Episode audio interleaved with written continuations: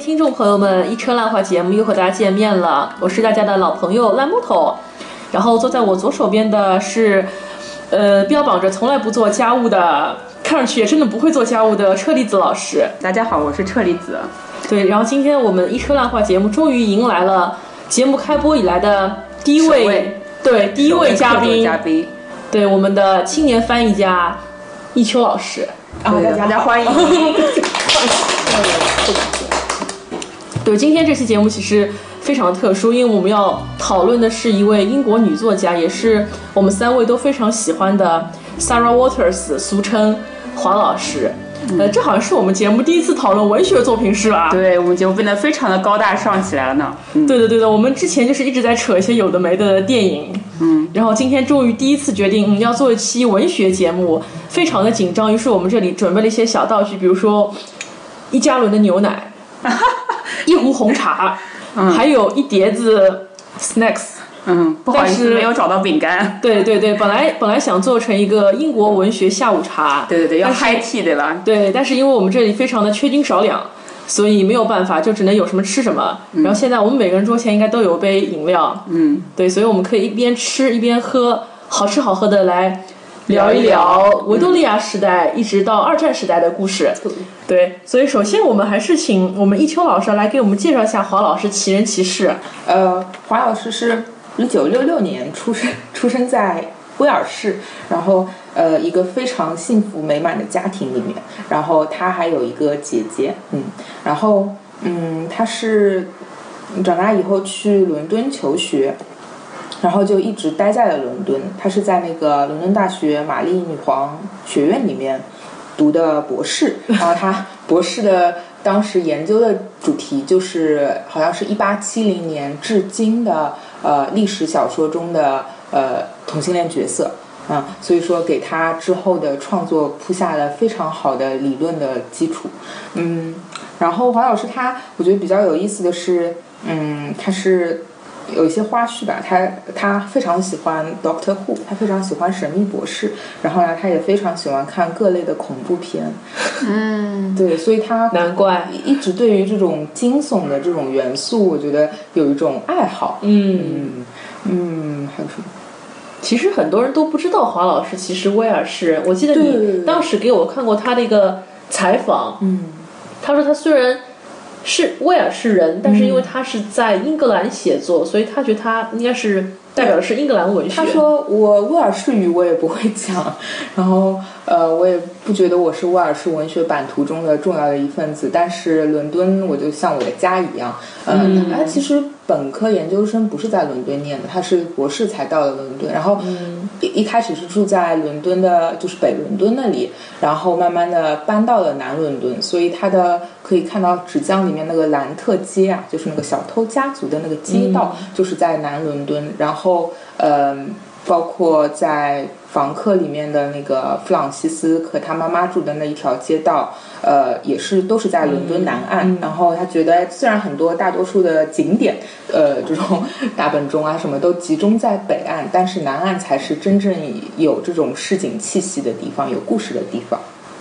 嗯，所以其实他的写作也是围绕着伦敦的各个地标所展开的。对的，对的，对，他特别就是整个所有作品当中，除了像陌生人，别的都是有非常多的伦敦的地标。对，我想到其实前阵子啊，世纪文景的微信公众号也推了一篇关于黄老师文学作品当中的一个是伦敦地图，是吗？对对对，我其实一直蛮好奇，说华老华老师是呃这个称呼是怎么来的嘛？嗯，就是华老师或者华老师都可以。他最早呃引自中国的就是台湾的作品的时候，叫他华特斯，就是取自他叫 Waters 嘛。然后我们就呃亲昵的称他为华老师，叫的比较顺口，因为沃特斯沃特斯感觉非常有距离感。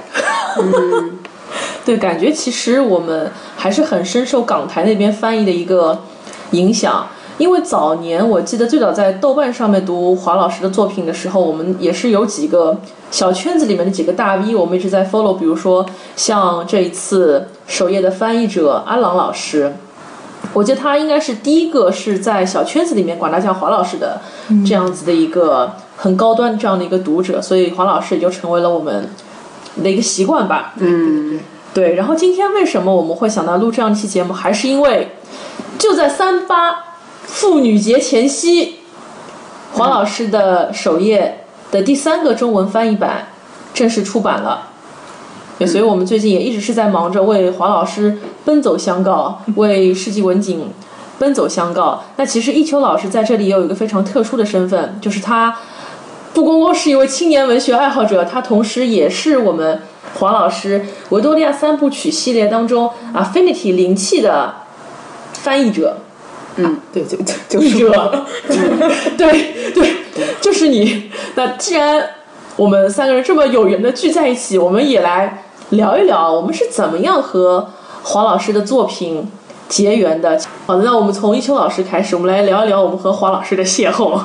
好啊，呃，我其实最早也还是一直听到说有《南希的情史》和《纸匠情挑》这两部英剧嘛，就特别特别的有名。然后，嗯，当时我混一个圈子叫网球网，就是球迷的一个论坛。然后呢，我们需要就是发很多几千条帖子才能够申请自己的一个头像。呃，这是为什么？那个年代是这样子的吗 那个年代是这样，？Unbelievable！所以大家要要有很多就是呃很水的帖子，要达到一千两千，然后才能申请或者更换头像。然后当时就是看到有呃经常出没的几个网友的头像，就是南希的情史，呃或者是为什么？你们这个圈子好奇怪呀？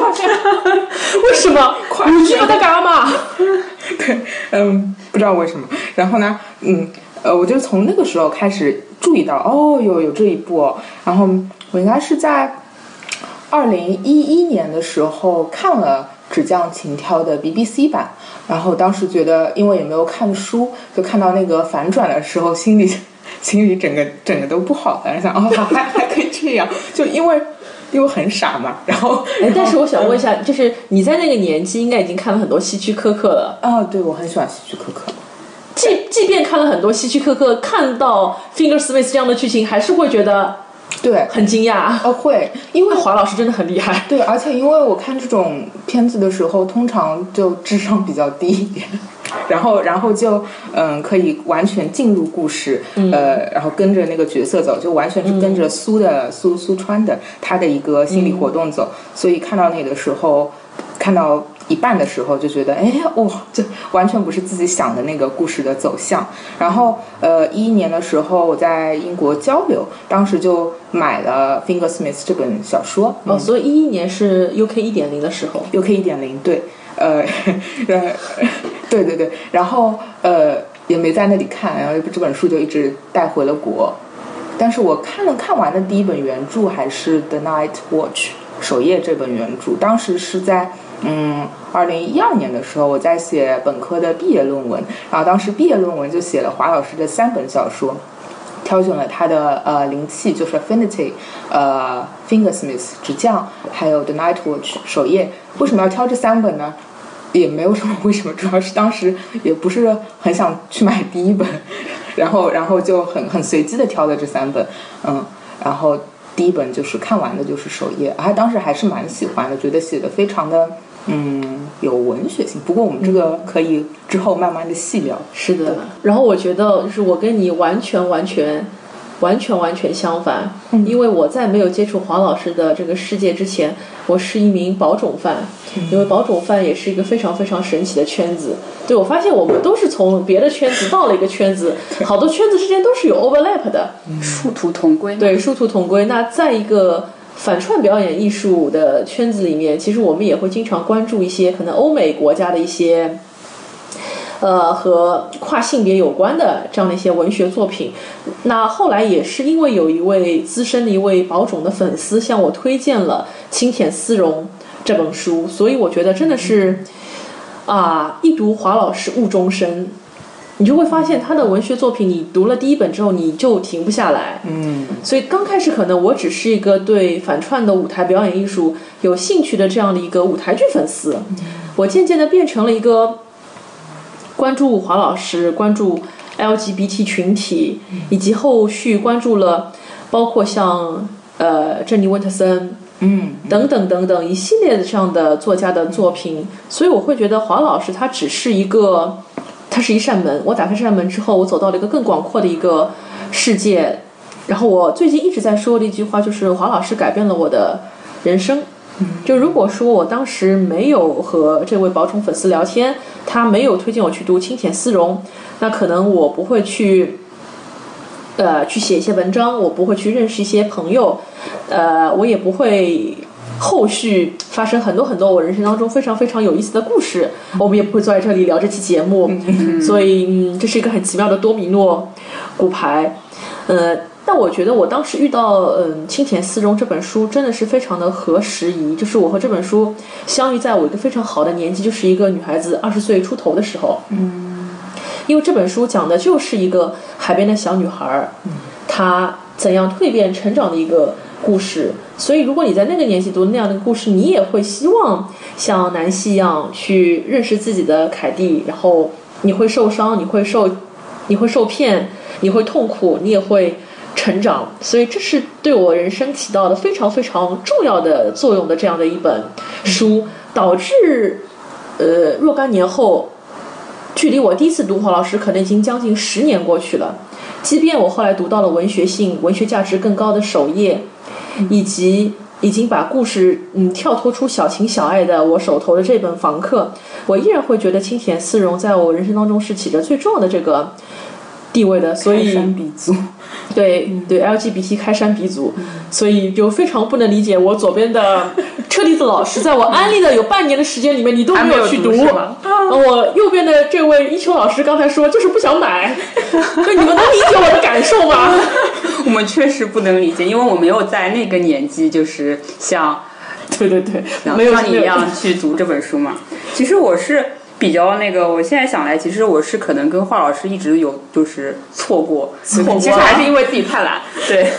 就其实蛮早之前就知道有那个 BBC 的电视剧嘛，然后但是一直没有就是鼓起勇气去看，可能因为这个题材本身就像。就像木头老师说，我是个非常直的直女，所以就一直没有去看看看这个电视剧。那我们是什么？也是到就是现在最近嘛蛮后面之后，然后一直听木头老师跟一秋老师聊嘛，所以所以最近才开始看起了那个首页，然后也是觉得非常喜欢。嗯，对，非常喜欢那个华老师的文字，然后非常喜欢。呃，华老师，特别是首页这本，我觉得就是对群像的描写就非常之精致，然后结构上面也是非常有它的特色。对，其实刚才三个人聊下来之后，发现三个人之间的差距越来越大了，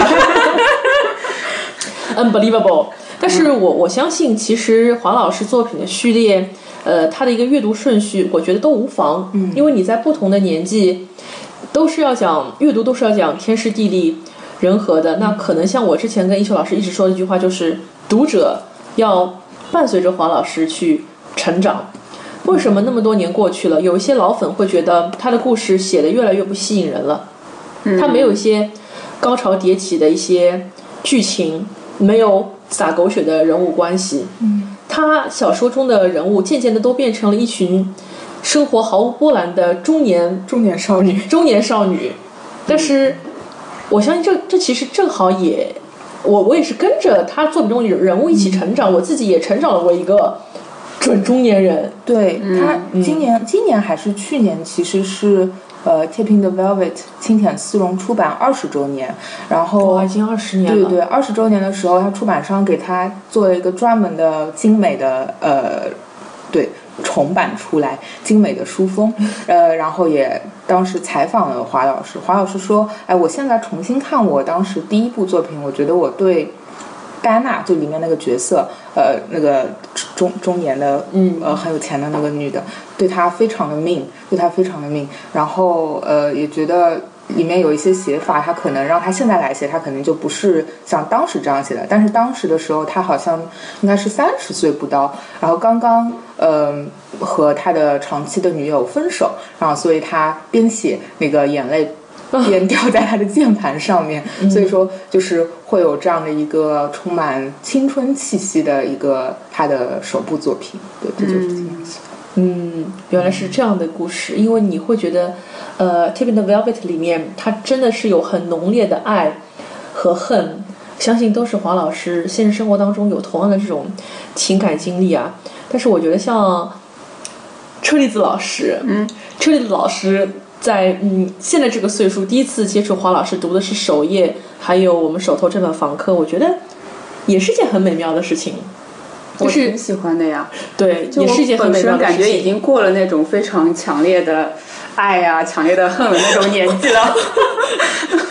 对，已经过了那个时候，就心境非常之平稳，再加上又结婚了，对吧？所以就对对就也蛮喜欢，就是特别能理解，就平淡的人生当中的很多就是逝去的那些事情，然后回味起来也是感觉很蛮有劲的。对，我觉得其实你可以试着去按按照它的出版序列倒倒回去读。当你读完后面那三本，你再慢慢的往前读《Fingersmith Affinity》，一直到《Tim the Velvet》，你会觉得啊，你重生了。好的，好的，我试试看，一定试试看。对对，你一定要体会那种在黄老师的作品当中，自己又变成了小女孩的那种、那种感觉。对对对，黄老师的世界真的非常的美妙。好的，那回忆哦，回忆杀到此刹车。那我们今天其实主要还是想来聊一下最近世纪文景出版的《首页》以及去年出版的《房客》这两本书。我们还是先从近的这一本开始聊起啊，《首页》。《首页》的这一本故事的这个简介，我们请一秋老师来介绍一下，就是对他和其他几本比起来，他到底是有什么样的不一样呢？大家如果已经有购买，或者说有看到我们最近疯狂安利它的封面的话，嗯，所以它的这个封面是一个，我理解下来，它应该是一个亭子，还是一个嗯，当然不是啦，是那个呀，建筑物一样的一个东西。那个叫什？么？那个那个圣保罗教堂啊，啊圣保罗教堂呀，对对我我这个是圣保罗吗？对对对，是圣保罗就是它那个书里面很重要的一个地标啊。但没错它啊 a part of 圣保罗吧？a p a r t of 圣保罗。对封面就是一个圣保罗大教堂的部分，因为因为首页首页这个名字会让人就一开始可能摸不着头脑啊，首页啊是那个斯蒂芬金的首页吗？是那个伦勃朗的那个首页吗？还真的是伦勃朗首页的，就是撞名就都叫 The Night Watch。嗯，嗯，但是当然情节啊，这个文体啊是完全不一样的。然后名字是取自于在圣保罗大教堂上面那些会拿着手电筒，就是在战争时期不停的照看这个建筑的那些叫守夜人。然后呢，他们就是因为他们这种值班，呃，这种非常非常关。照顾这个整个建筑，所以说，呃，在二战时期，一旦说有有一些就是破坏啊，或者有一些火星啊，就立刻他们会呃打电话给消防队，然后消防队就来扑火的。所以说整个嗯圣保罗大教堂呃损毁的程度就是是还是比较好的，就就是比较比较完整，比较相对呃相对于它周边的那些建筑来说，是一个保存非常完好的一个建筑。对，然后但是这本书的四周可以看到是一个比较碎裂的形象，就是有很多的这种砖墙的倒塌，这个就是书中另外的。主要写的就是整个伦敦伦敦城，其实在一九四零年代，呃，被战争蹂躏的非常是满目疮痍，嗯，是这样子的一个设计，而且是可以说后三本，我们就也有说是房子三部曲，当然这个只是我们私下里就是说着玩的。我 第一次听到，对，前三本叫这种说法。维维多利亚维多利亚三部曲，那确实是因为前三本的故事背景是在维多利亚时代，后三本呢，呃，从首页开始，首页是写作序列上是华老师的第四本，然后他跳脱出了维多利亚时代，他一下子来到了一九四零年代，就是，然后这本书一个特色就是，嗯，一个倒叙，它的第一章。是一九四七年，那个时候战争已经结束了。然后呢，但是这个战争结束，人们的精神状态不是那种啊，战争终于结束了，一切都会好的。对大家其实是一个废墟的心境，觉得呃，嗯对，这就是个悬念啊。为什么他们战争结束以后？反而他们就觉得非常的失落，他们离他们曾经拥有过什么，什么让他们变成了现在这个样子，就带着这个悬念，然后故事就呃在中间部分来到了一九四四年。一九四四年的时候是呃就战争战火最激烈的时候，这也是全书比较嗯、占占比最大的一个章节。这个时候你就会可以看到。这些人物，他其实在战争中非常的 action packed，呃，非常 eventful，然后 一边 然后，嗯，那些角色他就是他，比如说在恋爱关系上面，很多人他其实并不是跟战后他的这个对象在一起的，对他有另外的一个爱人，呃，或者说他就算是跟，对，就就算是和就是他战后的。呃，这个伴侣在一起，但是呢，没有想到有一些人他在战时为他的伴侣做出了大量的一个牺牲，呃，然后还有的人在战后是一个出狱的状态，就是出了监狱的状态，然后在战时你就会看到，哦，那个时候他其实在监狱里面，就是会有一个像一个谜题逐渐解开，但是他们其实呃还是有还是有一个就是悬念一直在那里，就是如果他们在一九四四年的时候是一个情侣的状态，那他们。当时是怎么样就是相遇的呢？这个这个这个悬念就是保留到了最后一个章节，一九四一年。四一年的时候就可以看到非常动人的，就是这这几对 CP 的一个相遇的过程。然后然后呢，你你就可以呃前后有一个鲜明的对比。就一九四七年的时候，很多 CP 都已经分手了。然后呢，但是一九四一年的时候，他们那个时候是刚刚相遇的。然后这就是一个。呃，写作序列上，写作顺序上来说，结尾是一切的开始。嗯，然后这是一个让人非常唏嘘的一个设定。嗯，对，对，对，大概这样子对，然后其实我特别特别喜欢我们世纪文景的另一位编辑老师卢老师写的这样的一段话。他说：“嗯，首页所探讨的是一个文明失守、满目疮痍的动荡动荡年代里，一个很小很小的我。”究竟有没有问为纯然个体的痛苦与失去而呻吟的权利？在饱和轰炸的灾难性时刻，却被自家的煤气罐所砸伤，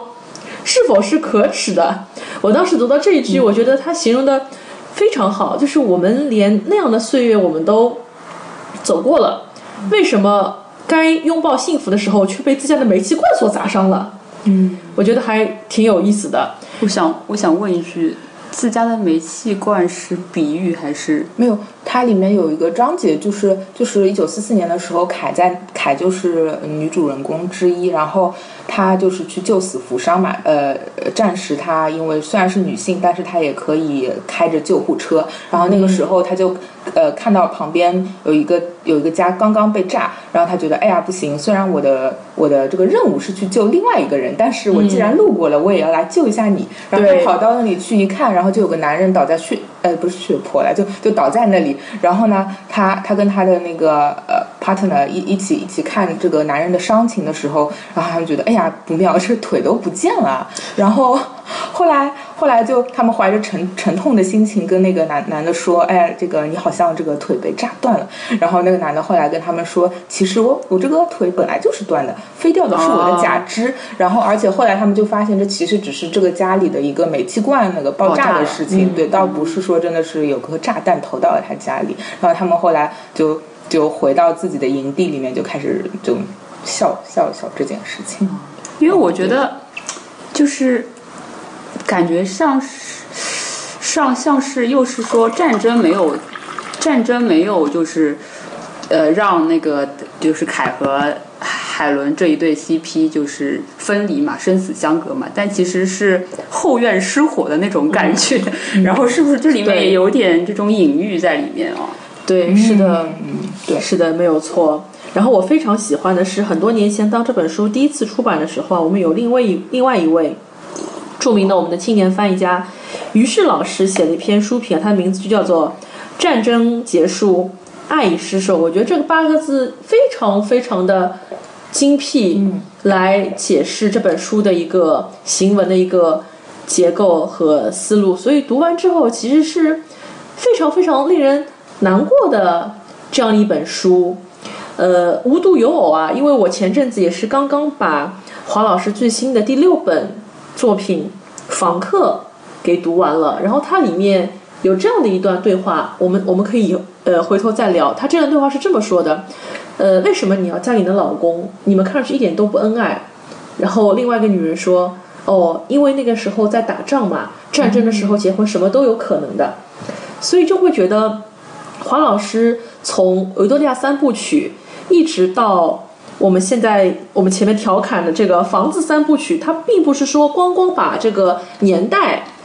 呃往呃往我们现在越写越近了，而是说它整个探讨的一个思路都有所改变。它探讨的不再是人与人之间的一些小情小爱，它探讨的是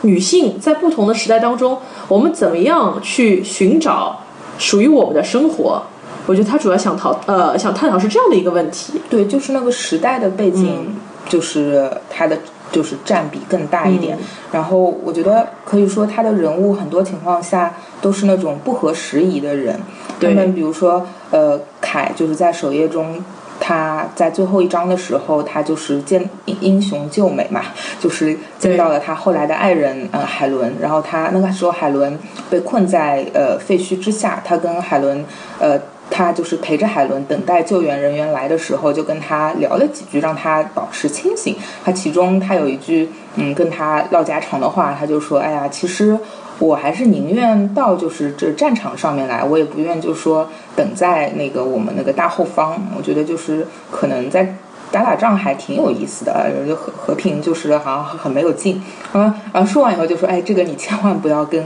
就是我的上司讲，就他有这样的想法。那也是就是说就是战争年代，他给了就是凯这样的女性非常多的一个实现自我价值的一个机会。然后但是很不巧的是，这个战争。就打完了，打完了以后，这个凯他等于就是失去了他战争中的这一份非常体，可以说非常体面也非常受人尊敬的这份工作。嗯，然后他还失去了他的爱人，他真的是战后就太平无事的岁月，他已经什呃太平无事的岁月，对他什么什么都就是他爱情对他最重要的这份爱情，他也就已经没有了。嗯，所以说就是。我觉得就很微妙，就整个人物的一个成长路径和一个时代的走向是一个错位的。对，所以我会觉得后期华老师作品当中这些中年少女她们所经历的痛苦，不再是前三本里面那种可能有一个深宅大院，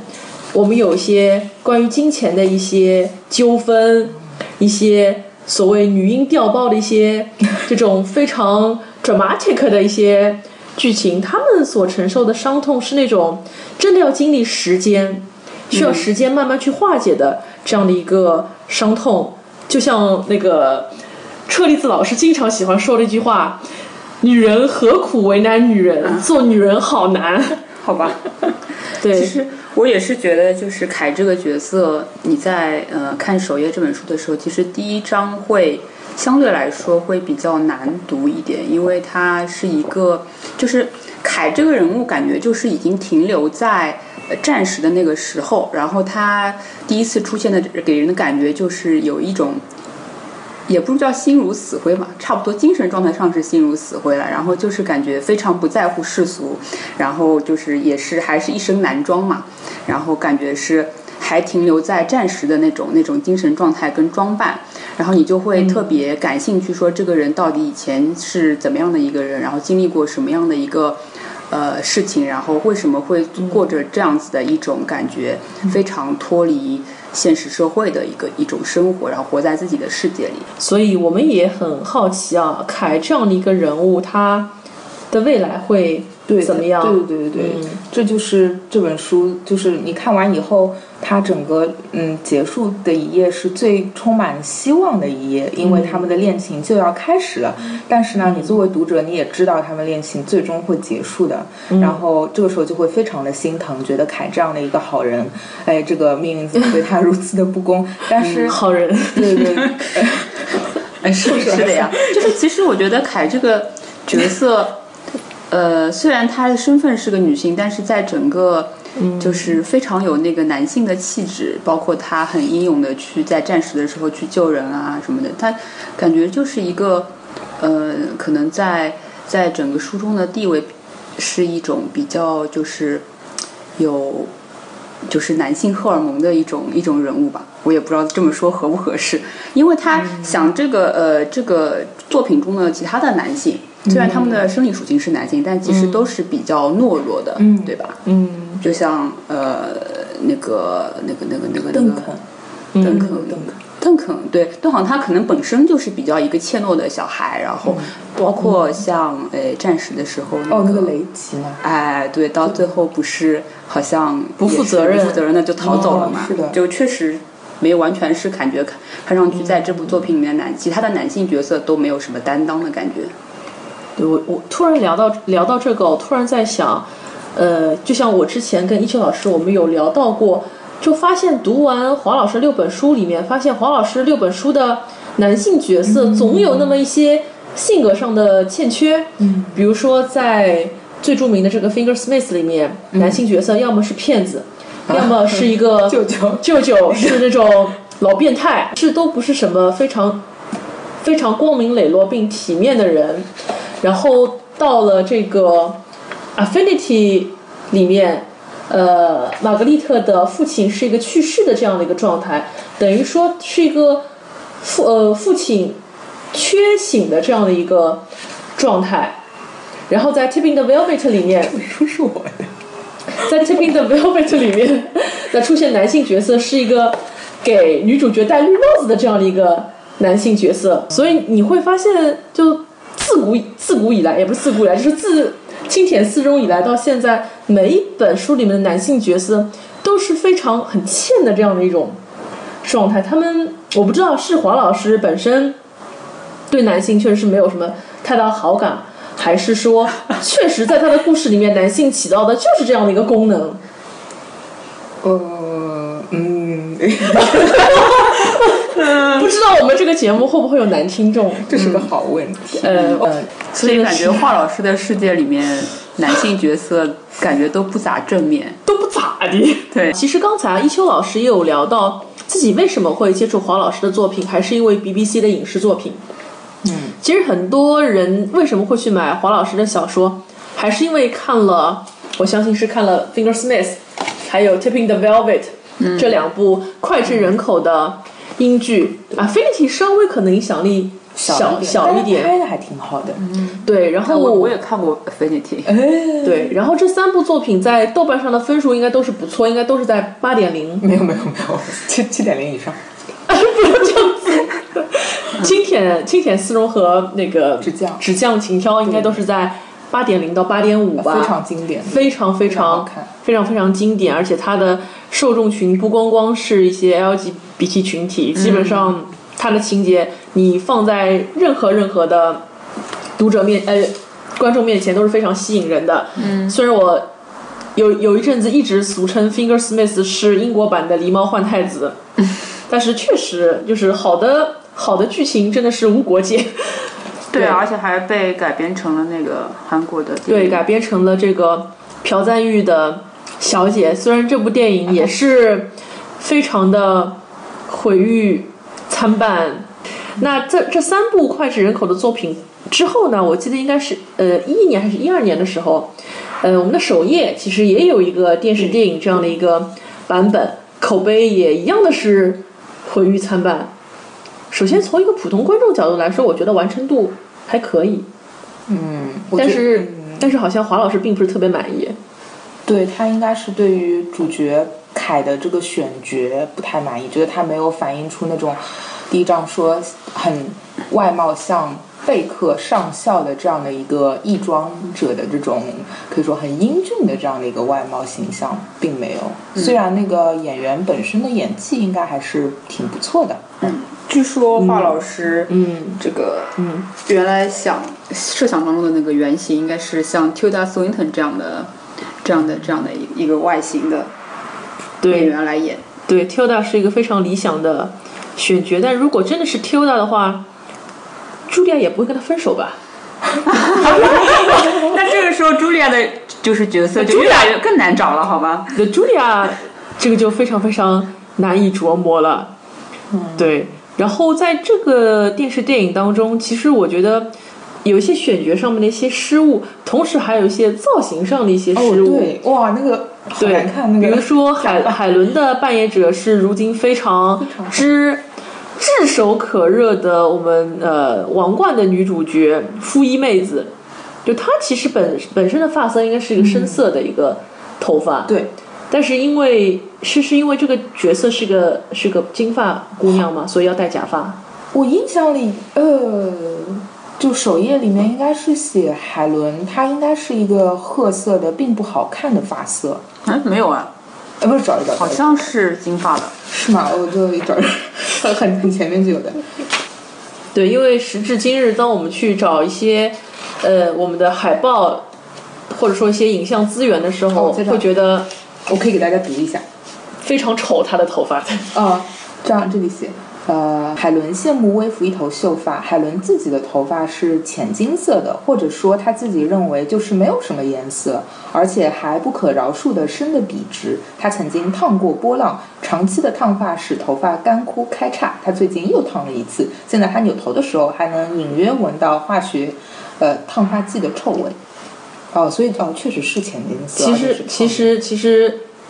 呃，影影视剧里面是很好的还原了这种 烫的不咋地的感觉，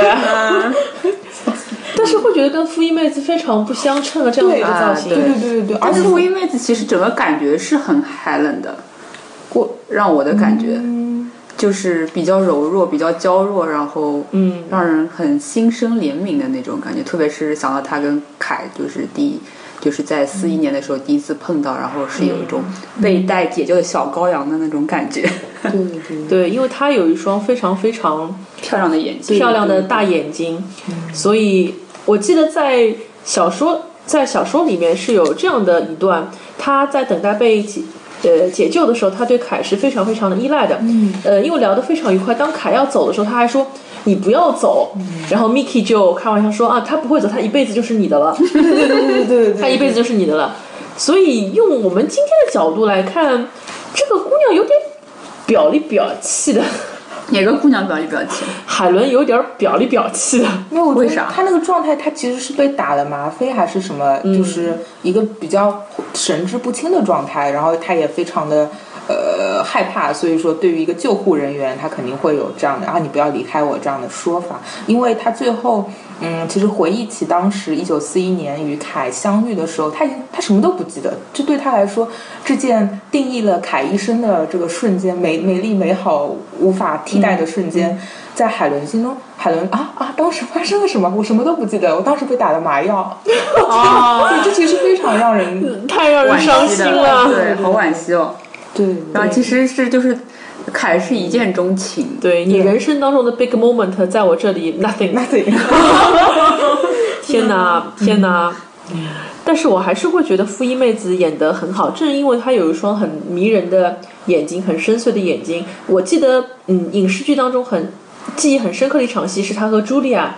嗯，后来住在一起之后，两个人一起钻进浴缸，嗯嗯，在那边洗澡。但那个时候，其实海伦已经有一点怀疑茱莉亚，你是不是在外面嘎姘头去了，已经有一点怀疑了。所以她那双大眼睛在浴缸里面就会显得非常的焦虑，然后怀疑，然后也非常的敏感，觉得自己可能也要像凯失去他那样的失去茱莉亚了。嗯，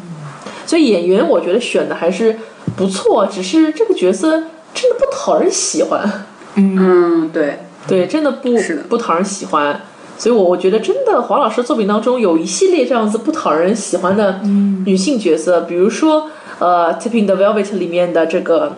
Kitty，对对，嗯。包括像呃戴人绿帽子又被人戴了绿帽子的 Helen，对，包括像我们等一会儿要聊的《房客》里面的丽莲，都是那么让我们这些女性读者看来都嗯、哦，不太喜欢的这样的角色。对丽莲，丽莲华老师是喜欢的，对 OK OK，这个我们等一下再吐槽。嗯，然后首页当中还有别的一些角色，比如说像威夫。嗯那威夫这个这个演员，我本身因为不是特别了解啊。他是 Julie Whittaker，、他就是那个新任的呃神秘博士的女博士，对，嗯 被粉丝称为十三姨。然后 Julie Whittaker，我觉得黄老师满意吗？呃，黄老师不知道我我挺满意的，我觉得她真的挺漂亮，但是好像也是那个假发的问题，就那个发型没有给发型师加鸡腿吧，反正就觉得整整整部戏里那个演员的那个头发都不是很好看。嗯。然后 Julia 的这个选角，其实我特别特别的喜欢，因为她是一个长相非常之硬朗的女子。嗯，就你乍看她觉得她就是是攻方的那种感觉。对，我觉得她是一个嗯，气气场两米八的人，就是感觉是非常就是。呃，well educated，然后又很有魅力，然后对自己非常自信的那种，对那种人。对，没错。然后在看影视作品的时候，我当时就觉得这个女演员的骨架很像那个凯特大魔王，哦，有一点的，就有这个有一点有骨头对，呃，对，颧骨这里非常的像。后来也是若干年后看了那个凯特演的那个卡罗尔，卡罗尔嗯，之后觉得盐的代价。对盐的代价，会觉得嗯很很像嘛，和朱莉亚的那种感觉那那个呃，鲁尼马拉就变成海伦了。有有点像有点，像，就是那种侬吃死他爱死他伊，侬不可以没伊，但是伊分分钟就可以不要弄了的那样的一种感觉。就茱莉亚是那种行走的鸡圈大佬，对，行走的鸡圈大佬，对，大佬味非常非常的浓，比男人还要有性吸引力。嗯，所以我对茱莉亚的选角还是嗯蛮喜欢的。但 anyway，从整体来看，这部影视作品还是没有取得一个非常好的一个成绩啊，也是蛮遗憾的。是不是感觉他的那个 budget 比较低？然后包括应该是书里面最重要的那个珍珠色的对对睡袍，然后对对对对影视作品里面表现的就是一个很普通对，嗯的睡衣，就没有表把它表现出来嘛，就比较遗憾。就好奇怪，因为呃，电视电影中变成了大红色的睡衣，像棉质的。呃，我记得不是大红色，是那种接近于猩红色的红色，那么红的红。对，嗯，奇怪。这个其实是还，就导演是一个直男吧，导演好奇怪。反正这个这一点上如果没有还原的话，可能就是没有读懂华老师。对啊，那么关键的一个场景，对，没有读懂华老师，太可惜，太可惜。三个人都在摇头。对，三人都在摇头。嗯，但是可能这部作品也不一定有机会再再再改编成影视剧了吧？就最近来说，但是它有舞台剧对吧它？有舞台剧，它舞台剧是二零一六年的时候在那个曼彻曼彻斯特 Exchange Theatre 里面，这是一个很有意思的一个圆形的一个剧场。哦，所以你看了，哦，并没有，我 完完美的错过了。我我如果提早你不是在曼彻斯特吗？对，但是我完美错过嘛。我如果提早一年去的话，我既能看到这个剧，又能看到华老师当时新首发那个哦，所以那个时候还没去。对，所以我至今都完一直在完美错过华老师。然后这部剧，呃，就就应该就中规中矩吧，就它这样的一个改编。然后，嗯但是剧照什么啊，就看上去还挺好看，但是那个睡衣还是不对，粉红色的，不知道他们在想什么。怎么回事？嗯，就为为什么为什么我们这帮人就就不是导演？好吧，因为感觉就是珍珠色或者说珍珠这个意象，在华老师的书里面始终是非常重要的一个、一个一个特色。对，就包括像我们等一下要聊的《房客》这本书里面，但凡能够被华老师写到珍珠的、带有珍珠配饰的这样的女性，往往是会和女性她的女女性主角发生性关系的这样的一个角色，包括包括《房客》里面的他的初恋情人。呃，啊，对克里对西对，啊对，克里西他描述他当年第一次见克里西说，他的他戴了一副珍珠手套，对，开了个口子，开了个口子，我要陷入那个口子里面去了。我的心掉进了里面。对我很我很喜欢那一段，包括像呃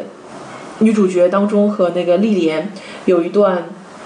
有一段床戏，说她解开了她的珍珠扣子，就是我注意到，但凡写到珍珠，珍珠是一种性暗示了，我觉得在黄老师作品当中，嗯，对，好的，那这个我们回头再聊。好的，那关于首页的这个影视作品啊，我们就聊到这里。我们也是在节目里面做一个小小的广告，在三月二十四号的下午，对，我们在镜头书局会有一个关于黄老师文学作品的一个对谈。对，对，我们邀请到的是沪上知名的这个学者